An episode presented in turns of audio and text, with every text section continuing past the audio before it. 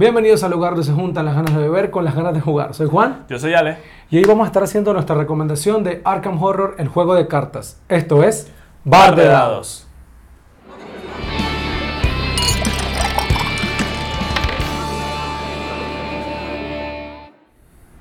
Bueno, bienvenidos a nuestro segundo episodio del podcast y también de lo que va a ser la coctelera de Bar de Dados, donde hoy vamos a estar conversando sobre Arkham Horror, el juego de cartas. Y vamos a ver si lo- logramos convencer a las personas y si podemos recomendarlo también. Claro que sí. eh, vamos a estar hablando de qué es Arkham Horror, vamos a hablar de qué es un LSG, vamos a hablar de qué son este tipo de juegos con mazos y expansiones, vamos a hablar qué nos gusta, qué no nos gusta y al final vamos a dar la recomendación final. Perfecto, bueno, yo creo que queríamos empezar diciendo que Arkham Horror, el juego de cartas, es un juego en el que vamos a tomar un rol de un investigador ambientado en el mundo de Lovecraft, donde vamos a tener que develar algunos misterios junto con un compañero, ya que es un juego cooperativo de uno o dos jugadores, y que forma parte de estos eh, LSG. Es un juego creado por Fantasy Flight Games, publicado por Asmodee y diseñado por Nate French y Matthew Newman. Pero, ¿qué te parece si primero hablamos de qué son los LSG? ¿Qué es un LSG? Significa Living Card Game o en español significa un juego de cartas vivo. Eso quiere decir que de hecho tú vas a poder jugar este juego solo o acompañado de una persona. Con la caja base puedes jugar dos personas. ¿Tú Sí. solo o dos personas? Sí. Si tienes dos cajas bases, pudiese jugar hasta cuatro personas. Y un LSG significa que tú tienes un juego donde vas a entrar a una campaña, una historia, ¿ok? De varios escenarios. Y el juego va evolucionando. Tú primero eres, tú tomas el rol de un personaje, tú tienes tu mazo donde vas a tener cartas especiales para tu personaje y vas a ir en esta aventura, en un escenario donde vas a modificar todo lo que va a ser de la historia. Puedes irte por un camino bueno, puedes irte por un camino malo y la próxima vez que juegues, tu historia va a haber cambiado dependiendo de las acciones que has hecho. Y también hacer la distinción que, a diferencia de los TCG, los juegos de, de- de trading, card game, trading Card Games, que son los juegos de intercambio de cartas, acá no hay sobres, no vas a comprar un sobre aparte donde te van a salir cartas mejores o peores, sino campañas y escenarios que vas a, ir, que vas a poder ir comprando para expander tu universo con nuevas aventuras y nuevas cartas para potenciar tus mazos. Y bueno, ¿qué te parece si hablamos ahora sí específicamente qué es Arkham Horror juego de cartas y cómo se juega? Ok, Arkham Horror es un juego de cartas donde primero tienes que saber que tienes que construir tu mazo. Y lo construyes dependiendo del personaje que elijas. Hay diferentes tipos de personajes, hay digamos que son tipos de clases. Clases de personajes. Clases de personajes, por ejemplo, están los investigadores, están los guardianes. ¿Cuáles más hay? Hay guardianes, supervivientes, rebeldes, eh, buscadores y eh, místicos. Claro, entonces cada uno de esos personajes vas a poder añadir a tu mazo cierto tipo de cartas. Por ejemplo, los investigadores, bueno, investigan mucho, los místicos tienen hechizos, los supervivientes pueden tener muy, buenas cartas de combate, por ejemplo, ¿no? Sí, y tienen trucos como para engañar a los monstruos enemigos o para sobrevivir los males que tanto nos, que tanto no- nos vamos a ir enfrentando, tanto eh, situaciones como monstruos. Los rebeldes también tienen, tienen- usan su agilidad para sortear todo tipo de obstáculos. Y los guardianes, como bien lo dice, son guardianes, simplemente se van a encargar de enfrentarse cuerpo a cuerpo con los monstruos. Claro, en este juego tú empiezas con tu mazo, cinco cartas, cinco recursos, ¿ok? Los recursos van a ser, digamos que, la forma en que tú vas a pagar las cartas. Entonces, normalmente vas a tener cinco cartas en mano. El coste lo vas a poder ver en la parte superior izquierda de la carta. Hay diferentes tipos de cartas. Puedes, puedes tener cartas de apoyo, que pueden ser aliados, que van, a, que van a ayudarte, que tienen habilidades especiales que te van a ayudar. Puedes tener tomos, puedes tener armas, puedes tener hechizos, puedes tener talentos. Y todas esas cartas las vas a poder jugar. Incluso vas a poder tener cartas que te van a ayudar en pruebas de habilidades. Ya que en este juego la mayoría de las cosas que vas a estar haciendo son pruebas de habilidades. Tu personaje tiene la habilidad de voluntad, de inteligencia, de fuerza y de agilidad. Y dependiendo de lo que estás haciendo vas a tener que hacer una prueba de habilidad. ¿Y cómo son estas pruebas de habilidades? Serían con la bolsa del caos. Sí, em, todos los escenarios que vamos a jugar en Arkham Horror tienen en la fase de preparación eh, una creación de bolsa del caos. La bolsa del caos es simplemente cualquier bolsa oscura o, o contenedor oscuro que ustedes tengan para incluir dentro una cantidad de fichas que vienen incluidas en la caja base y que durante la preparación para resolverla vamos a tener que sacar alguna que va a tener un valor, eh, para los que nos están escuchando, positivos, eh, de entre 1 más 1 más 2 hasta el 0, valores negativos menos 1 menos 2 y, y unos símbolos específicos que están relacionados con la hoja de escenario, donde vamos a tener efectos adversos mucho más fuertes, o el símbolo arcano que representa el éxito total de nuestro investigador, que también va a activar una habilidad especial de nuestro investigador. Correcto, entonces en tu turno tú vas a poder hacer varias acciones. Estas acciones pueden ser, de hecho nada más tienes tres acciones en tu turno. Sí. Puedes robar una carta, puedes jugar una carta, puedes hacer una activación, por ejemplo, no sé, tu tomo tiene una habilidad especial que te hace hacer algún tipo de poder o lo que sea, bueno, activar una carta. Puedes moverte porque tú en este juego vas a ir moviéndote de lugar en lugar buscando pistas. Eso me toma la siguiente acción, investigar, donde hay un lugar que tiene pistas, tú quieres investigar. Entonces, ¿cómo investigas? Bueno, sacas una, una, ficha de la bolsa del caos dependiendo de tu intelecto, porque normalmente cuando vas a buscar pistas buscas con tu intelecto, ¿no? Sí, o, o algunos investigadores también encuentran pistas eh, por, por, sus propias habilidades. Por ejemplo, eh, algunos guardianes encuentran pistas al derrotar un enemigo y algunos este, rebeldes encuentran pistas al evadir exitosamente un enemigo. Correcto. Entonces, por ejemplo, hay veces en que te vas a mover a un lugar y descubres que hay un, hay un horror, hay un, hay un, puede haber un monstruo o algo así y te mandan a hacer una prueba de voluntad lo cual es diferente porque tú puedes tener mucho intelecto, poca voluntad o mucha fuerza y poca agilidad, ¿no? Te puedes encontrar, como ya mencionamos, a monstruos, horrores, que realmente son cartas que te van a atacar, son monstruos que, te, que te van a, vas a enfrentarte a ellos y por eso vas a poder tener la acción de combatir. A veces te va a tocar evitar, esa es otra acción, evitar un monstruo, porque puede ser que yo estoy jugando con una, una persona que tiene muy poca fuerza y no me conviene combatirlo, entonces lo voy a evitar y normalmente tus personajes, si por ejemplo el mío tiene muy poca fuerza, probablemente me ayude a colocar cartas que me hagan un intercambio. Tal vez yo soy muy poderoso en el intelecto y pueda lanzar hechizos, por ejemplo. Eso es algo bastante interesante. Ya. Eh, ¿Cómo es una, un turno en Arkham Horror, el juego de cartas? Eh, lo primero que, que, pasaría en el juego, en un turno, es que luego de la fase inicial en la que robamos 5 cartas, 5 recursos, Solamente durante el primer turno del juego empezaríamos en la fase de los investigadores. es un juego completamente cooperativo en el que los investigadores de 1 a 2 con una caja base o de 4 con dos cajas base nos ponemos de acuerdo para ver en qué orden, en qué orden actuamos. Solo una de las cosas buenas que tiene este juego que no hay como un turno específico en orden, de, digamos, dirección de las agujas del reloj, sino nos ponemos de acuerdo y cada uno ejecuta sus tres acciones. Luego que cada uno haya ejecutado sus tres acciones, pasamos a la fase de los monstruos. Ahí es donde está la razón y el corazón de ser de los Living Card Games. Que luego que nosotros actuamos, y es por ello que también que se puede jugar en solitario, el juego actúa en contra de nosotros. Entonces, primero, en la fase de monstruos, los monstruos que estén en juego en diversos lugares o enfrentados a nosotros se van a activar lo primero que van a hacer es moverse acorde a lo que indican cada uno de estos monstruos. Van a, van a perseguir específicamente un tipo de investigador y luego nos van a asignar daño y horror.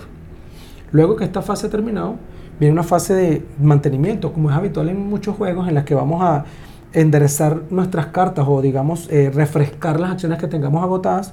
Vamos a robar un recurso, vamos a robar una carta y vendría el inicio de una nueva ronda, que, lo, que es lo que haríamos a partir de la segunda ronda. Y este inicio comienza poniendo una ficha de perdición sobre el plan y comprobaremos un umbral donde en el momento en el que hayamos colocado la cantidad de fichas de perdición indicadas en este umbral, va a avanzar y nos empezará a contar una historia negativa sobre lo que sucede. Claro, exactamente. Esta, esta es la fase de mitos y las, las personas que tal vez no están familiarizadas con, con, lo que es un juego cooperativo o un juego que puedes jugar tú solo, porque hay muchas personas que no entienden cómo puedes jugar un juego de cartas tú solo que no sea solitario. Bueno, básicamente el juego tiene un mazo, un mazo con enemigos, un mazo que te va a poner a prueba. Entonces, después de que tú juegues, viene la fase de mitos. Y esta ficha de perdición básicamente es un tiempo. No es literalmente un reloj, pero te está diciendo, mira, te estás tardando mucho en poder lograr lo que te estoy poniendo a prueba. Y tantas fichas de perdición significa que perdiste. O significa que la misión o tu escenario va por un camino más oscuro, cada vez más difícil. Entonces la idea es que tú te vayas por el camino bueno y eh, consigas las pistas y hagas avanzar el escenario. Entonces te puedes avanzar por un lado bueno y vas revelando nuevas historias en el escenario o vas revelando malas historias, ya depende de ti. Entonces, bueno, eso básicamente es un más o menos overview de cómo se juega, ¿no? Sí, igual en nuestro canal en YouTube, para las personas que nos están escuchando en algún medio de podcast o en Spotify, en nuestro canal de YouTube tenemos una partida y tenemos varias partidas, pero tenemos una partida tutorial donde sí enseñamos a jugar Arkham Horror paso a paso y tenemos varias campañas, varios escenarios algunas campañas ya subidos al canal. Bueno, hablemos ahora un poco de lo que es la construcción de mazos y las expansiones que nos trae este juego, ¿vale? Claro, la construcción de mazos eh, es bastante importante porque primero tú tienes que elegir el, personaje y dependiendo del personaje te van a tocar tipos de cartas. Si eres un místico te tocan las cartas místicas que son las moradas, pero puede que seas místico con un poco de guardián, por ejemplo. Entonces, claro, eh, por la parte de atrás de la carta de tu personaje te va a indicar cómo armar el mazo, ¿verdad?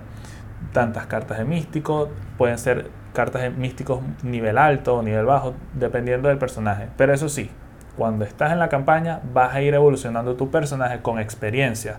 Digamos que el escenario te mandó a hacer una misión que es conseguir tantas pistas y si lo logras te dan puntos de experiencia, pero si no lo logras no. Ah, bueno, obtuviste esos puntos de experiencia. Para la siguiente vez que vayas a jugar, vas a tener experiencia que vas a poder cambiar por mejores cartas que vas a poder poner en tu mazo. Entonces por eso es un LSG, un Living Card Game, porque vas evolucionando en el juego. Y hablando también un poco que influye directamente en la construcción de mazos, las expansiones. Este es un juego que la caja base tiene cinco investigadores de cinco clases diferentes. Te trae un guardián, un buscador, un rebelde, un superviviente y un místico. Y te trae una campaña de tres escenarios eh, cortos, pero muy interesante, muy bueno y con una muy buena rejugabilidad. Luego empiezan a aparecer las expansiones. Este juego, una expansión está compuesta, digamos, eh, un ciclo, está compuesto por una caja deluxe que te trae cinco investigadores nuevos, con cinco arquetipos, pero combinados de manera diferente que como vienen en la caja base. Y aparte aportan nuevas cartas de clase para cada uno de todos estos arquetipos que hay en el juego, cada una de estas clases. Entonces, en la medida que compramos nuevas expansiones para tener nuevas aventuras, vamos a tener nuevas cartas para mejorar nuestros mazos, como tú bien dijiste, con estos puntos de experiencia. Bueno, Ale, ¿qué te parece si ahora eh, conversamos sobre qué nos gusta de Arkham Horror en el juego de cartas? Correcto. ¿Qué nos gusta? Bueno, fíjate, a mí personalmente, a mí personalmente me gusta eh, que hay un mazo para cada quien, ¿ok? Tal vez el juego en los primeros 5 mazos que te trae la caja base no consigas uno que te guste, pero te aseguro que sigue buscando porque hay mazos para cada quien. Por ejemplo, eh, Magic. Magic tú puedes, puedes crear miles de mazos, ¿verdad? Aquí no necesariamente es como Magic de que, bueno, tengo que buscar tal carta, vamos a ver si me sale en el sobrecito, o tengo que ver quién me cambia esta carta. No. Aquí tú te puedes ir y comprar el mazo que quieres y e ir modificándola con las cartas que ya tienes o con cartas que ya conseguiste en otras expansiones. Y eso me gusta mucho, que hay un mazo para cada quien. Y otra cosa que también me gusta es que también hay escenarios para cada quien. Tal vez tú jugaste el escenario base, el escenario principal y no sé, no te llamó la atención, es como ah, normal, pero te aseguro que hay una expansión por ahí con un escenario totalmente diferente. O sea, es un juego que a mí me impresiona cómo siempre todos los escenarios te lanzan una mecánica diferente, una historia totalmente diferente y es algo que tú dices, ok, yo, yo pensé que este juego era diferente y siempre te lanzan algo nuevo. Eso me gusta muchísimo que siempre hay un mazo diferente que te va a gustar, siempre hay un escenario diferente que te va a gustar. Y aportando a lo que tú dijiste, que, que era algo que yo no había pensado eh, en la forma en la que tú lo expresaste, es que, por ejemplo, jugamos la campaña de la era olvidada y hay una parte de la campaña donde tienes que gastarte unos puntos de suministro en agua, una cuerda, una brújula, que son elementos que no están en el juego, pero están anotados en tu campaña. Y de acuerdo a lo que tú elijas llevar o no llevar, afecta la campaña. Y el último escenario que jugamos, que jugamos con la Capitana Maru, el de los em, devoradores de sueños, ahí es otra cuestión. Y, unos investigadores están en el mundo de los sueños y otros en el mundo real. Y, eh, y es lo que tú dices. Hay un escenario para cada quien. correcto. Eh, cuéntame qué otra cosa te gusta a ti. A mí particularmente me gusta mucho de Arkham Horror, el juego de cartas, es que, como tú bien comentaste, hay un investigador para cada quien que lo puede armar con los atributos o con las características para cada quien. Eh, por ejemplo, tú que siempre hemos jugado, te gustan, te gusta, por ejemplo, un buscador como Harvey Walters, es un personaje que puede incrementar su tamaño máximo de cartas, puede robar muchas cartas durante el juego y puede tener en su mano 12, 14 cartas y hacer un uso súper exagerado de esas cartas. Yo para la, para la última partida que jugamos llevé a Nathaniel Cho, un boxeador guardián, que mi misión era enfrentarme con enemigos, y efectivamente yo en un turno puedo concatenar tres, cuatro cartas consecutivas en una sola acción de combate para eliminar inmediatamente un enemigo por más fuerte que sea. Entonces siempre hay como un, un mazo de, de, investigador para cada tipo de jugador. Y lo otro que me gusta mucho de este juego es la rejugabilidad. Cada escenario que juguemos, eh, probablemente sepamos cómo, cómo se resuelve o qué no hacer, pero cada escenario tiene unas resoluciones, no solamente la buena y la mala, sino que en la buena puede haber dos vertientes todavía. Puede haber una buena donde decidiste irte por el camino A y una buena donde decidiste irte por el camino B. Y eso va a marcar el resto de la campaña que juegas de los seis escenarios. Y tú dices después, oye, vamos a tener que volver a jugar esta campaña nueva. Entonces, el día en el que tú inviertes en una expansión, en una campaña, sabes que lo vas a poder jugar dos, tres, cuatro veces más, porque así te sepas algunas resoluciones que vas a querer saber qué sucede en las otras. Correcto. Y bueno, eh, como estamos haciendo una recomendación y ningún juego es perfecto, vamos a hablar un poquito de qué no nos gusta o qué pudiésemos mejorar o qué nos, qué nos dice, bueno, esto no está tan bueno, vamos a ver de qué se trata eso. Particularmente, a mí siempre en este juego digo que es un arma de doble filo. ¿Por qué? Porque a pesar de que me gusta que hay un mazo para cada quien, eso es también al mismo tiempo lo que no me gusta, que tengo que buscar el mazo que me tiene que gustar. Entonces me compro la caja base y no está, no me gusta. Tengo que comprarme una expansión porque me gusta. Entonces es como que una cuestión de doble filo que tiene el juego, de que en la caja base, o sea, si yo quisiera comprarme Arkham Horror, si no lo tuviera, me tendría que comprar la caja base, buscar el mazo que me gusta, la expansión que me gusta. Como que sí, tengo un abanico de posibilidades y eso me gusta mucho, pero al mismo tiempo necesito ese abanico para que me guste, lo, porque si no, no me gusta, ¿me entiendes? No todos los escenarios me van a gustar, no todos los personajes me van a gustar, pues. Y a eso también voy que hay escenarios que particularmente no, no, me gusta la mecánica, me parecen un poco aburridos, así como hay escenarios que me encantan y digo, eh, esto es increíble, o sea, las mecánicas que nos pusieron aquí son increíbles. También hay escenarios que digo, bueno, no, no está tan bueno, no me gustó. Entonces es un arma de doble filo este juego, tienes que buscar realmente lo que te gusta.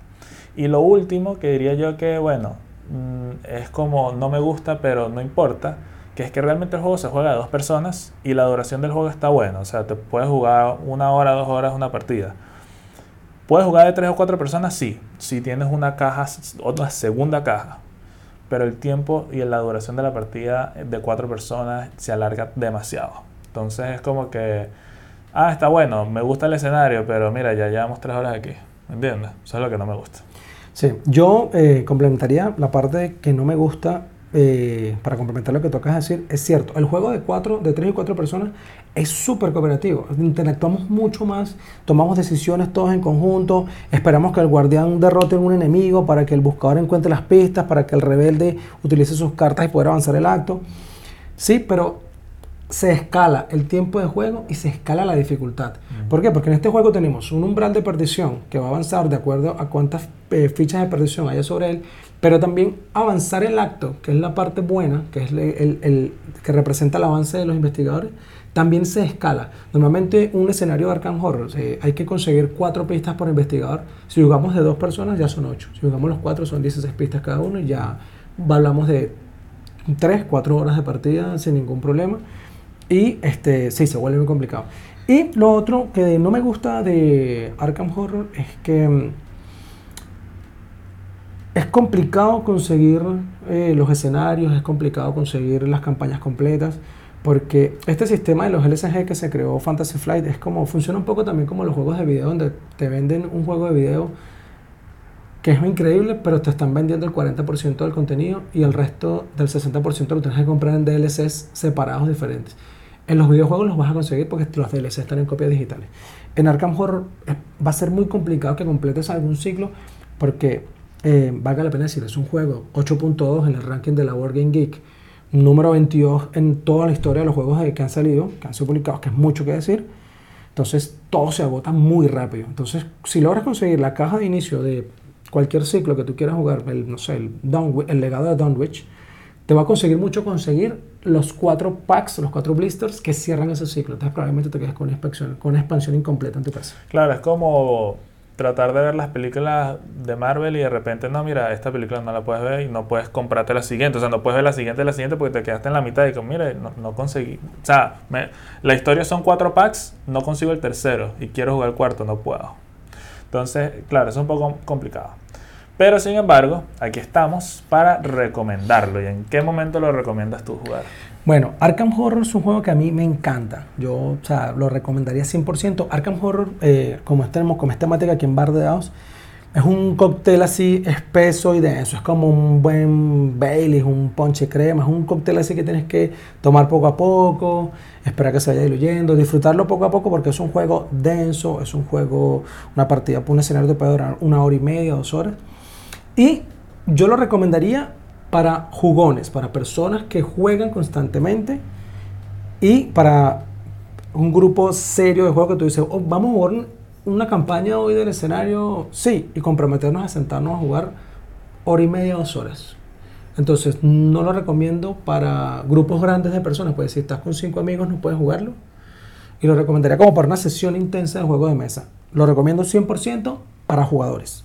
Claro por lo menos eh, si estás jugando cuatro personas y, les dices, mira, vamos a jugar este juego, jugarlo de cuatro por, por, primera vez se va a complicar mucho, como te digo, porque imagínate enseñar a jugar un juego que ya de cuatro personas es largo, se llega a complicar. Entonces, ¿cómo lo recomendaría? Primero recomendaría jugarlo, mostrárselo a alguien.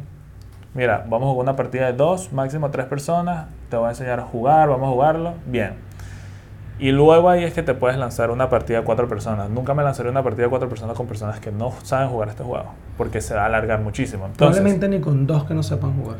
Correctos, porque primero tienes que enseñarlo a jugar y ya eso va a alargar mucho más. Entonces, no es un party game, así que no lo puedes jugar con un grupo muy grande. Sería como, como un juego que si tuvieses a una persona que tú dices, esta persona siempre juega conmigo juegos interesantes, que ya ha jugado muchos juegos, le voy a mostrar esta, esta perla que está aquí muy buena, ¿entiendes? Entonces, eh, yo diría que este es un juego también que lo pudieses comparar con un vino, pero no te estoy diciendo cuál, no te estoy diciendo si es un merlot, si es un ceviñón. ¿Por qué? Porque capaz yo te muestro un escenario y un personaje que no te gusta y entonces a ti no te gusta el vino fuerte, entonces mira, me diste algo que no me gustó. Pero yo te digo, ah, bueno, pero mira, te voy a dar un merlot que es un poco más suave, te voy a mostrar un escenario que te va a gustar más, elige, ahora que ya sabes jugar, elige un personaje que te guste las mecánicas. O sea, te mostré el juego, te enseñé a jugar. Ahora, ¿cuál te gustó más? ¿Ser peleador? No. Ah, bueno, pero entonces ya sabes que te gusta el místico, por ejemplo. Te voy a dar el vino que más te gusta. ¿Entiendes? O sea, que tú llevarías a alguien a jugar Arkham Horror como una cata de vino. Correcto. Prueba este vino y el que más te guste es la botella que vamos a tomar. Exactamente. Así sería.